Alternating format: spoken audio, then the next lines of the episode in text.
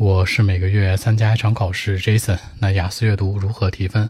两个方向的内容：一、词汇量的积累；二呢，做题时间的分配。关于词汇量，很多人会觉得说，我要去把所有的生词背下来，要提升很多的词汇维度，包括广度、深度。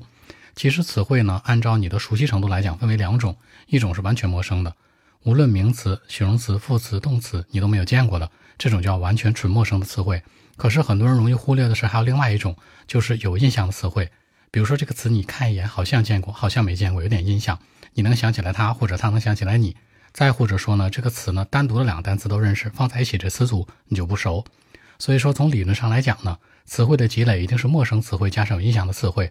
这两种词汇哪种更致命呢？是有印象的词汇，因为它往往会决定了你这个词汇的一种广度和高度，还有深度，以及你能否去了解这个题的本身意图，尤其是动词词组、形容词副词词组以及名词词组。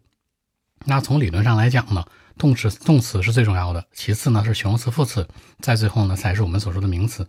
但很多人背的时候呢，总是愿意去拿名词扩充词汇的广度，觉得名词认识的多了就是词汇量大，不一定的。动词才是最核心的，它会决定句子的走向和文章意图的走向，而形容词副词呢表示一个限定，而名词呢只是那个客观的东西。因为名词你不认识的话，用首字母代替就可以了，把它当做 A B C D 都是没问题的。但是动词不可以吧？形容词副词更不可以，所以说呢，从理论上来讲，你要决定词汇的一种积累，那一定要做到的是提升有印象的词汇，在此基础之上再去提升陌生词汇的一个量。第二是关于做题时间的分配，做题时间呢分为两个，一个是整篇文章的定位时间，一个是做题技巧。他们两个有一个大前提是你一定要按照官方的规定时间来。从理论上来讲，阅读考试呢大概是六十分钟，对吧？定四十道题。一个题就是一分半，就是九十秒。但你别忘了，这九十秒包括你选答案的时间、写答案的时间。那也就是说呢，你纯粹的一个做题时间也就是八十秒。比如说你做五个这个呃判断对错题，那八十乘以五大概是四百秒。这四百秒包括什么？你这篇文章对应的这五道题的定位时间，包括你选到答案的一个输出时间，包括最后你把答案写完的时间，都是在这八十秒当中一个题。所以说平时练的时候呢，一定要拿时间去积累。无论是定位还是做题，一定要拿时间的匹配度去掐住自己。那开始的时候，很多人可能做不出来或者做不到。这次我做一个题，你说八十秒一个，对不对？但我开始可能要 doubled，可能要一百六十秒，甚至二百四十秒，没事儿。但你先拿时间去掐住自己。很多人平时在练阅读的时候呢，不去拿时间掐住自己，都是正常的去做。包括呢，可能不看时间。这次我不看时间，我一篇阅读可能十三个题，我大概能对十个、十二个，不是这样的。你掐时间才是最准确的。很多人为了准确率不掐时间，Jason 的一件事，你要在时间标准规定的情况下再去掐准确率。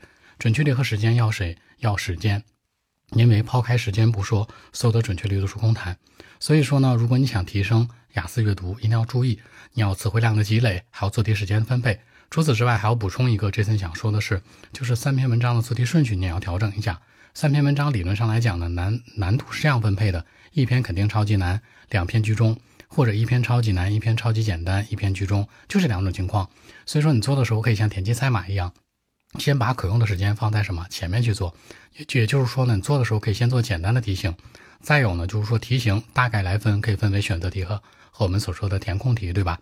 基本上来说呢，判断对错，单选、多选、大 heading、小 heading，对吧？然后填空题呢，补全句子，summary，summary 的选择填空，然后再包括一些小地图什么的。从理论上来说，填空题的难度会比选择题要低一些，而且选择题当中的 heading 是最难的。你一篇文章当中有三种题型或者四种题型，把最难的往后做，一定要先做容易得分的，可能更为稳妥。好，关于更多文本问题，微信 b 一七六九三九一零七。